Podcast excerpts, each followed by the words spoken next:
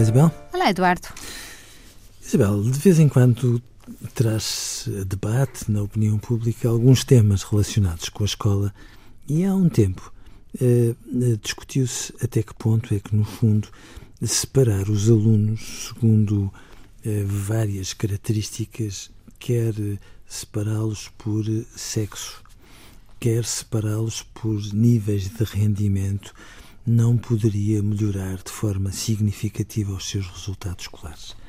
Eh, as opiniões eh, eram muitas e muitas a favor, aliás, constatando que os resultados escolares, sem dúvida, melhoravam. Melhoravam quando os rapazes estudavam com os rapazes, as raparigas com as raparigas, melhoravam quando se construíam turmas tendencialmente homogéneas, onde os alunos com mais dificuldades de alguma forma tenderiam a melhorar uns com os outros e os alunos com melhores resultados tenderiam ainda a aumentar de forma significativa os bons resultados que já tinham.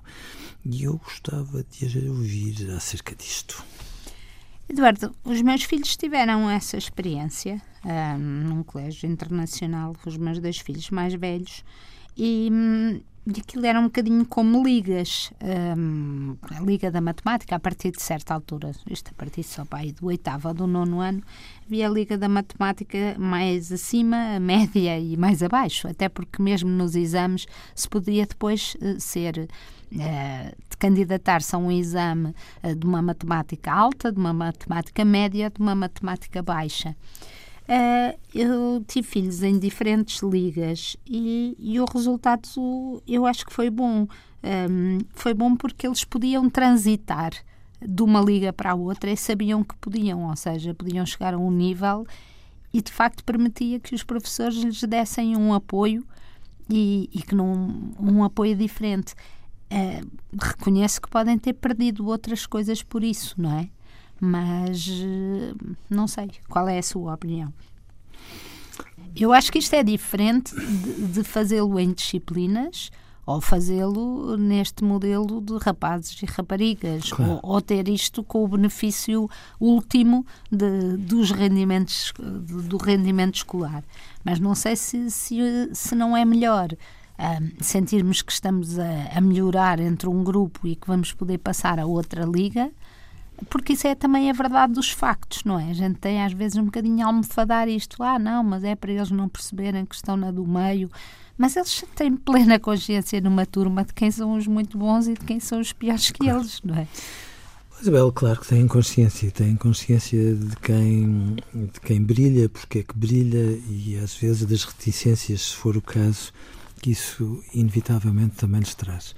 Eu tenho, todavia, medo disso Uhum. Uh, tenho medo disso porque, de repente, uh, ao criarmos a Liga dos Bons e a Liga dos Últimos, de alguma forma estamos a criar aqui também um enviesamento que eu me pergunto se não será depois escorregadio, pensando no dia depois da manhã.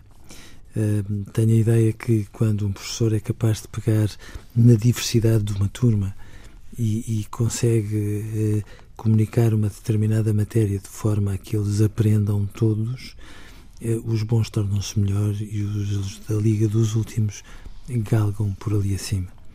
Eh, eu tenho medo que muitas vezes as escolas confundam rendimento com aprendizagens e às vezes em nome do rendimento não eh, inventem formas de transformar as dificuldades de aprendizagens em aprendizagens de facto.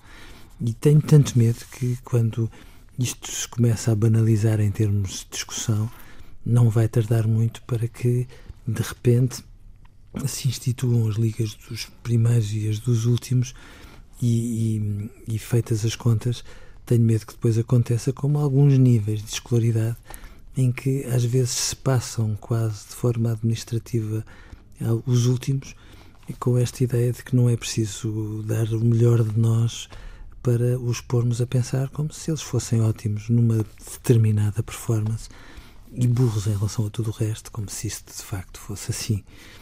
E talvez não seja. Sim, acho que, que vale a pena não, não aceitar um, estas ligas sem pelo menos pensar caso a caso e, e nas situações em Sim. que elas são. Sim. Adeus, Eduardo. Adeus, Isabel.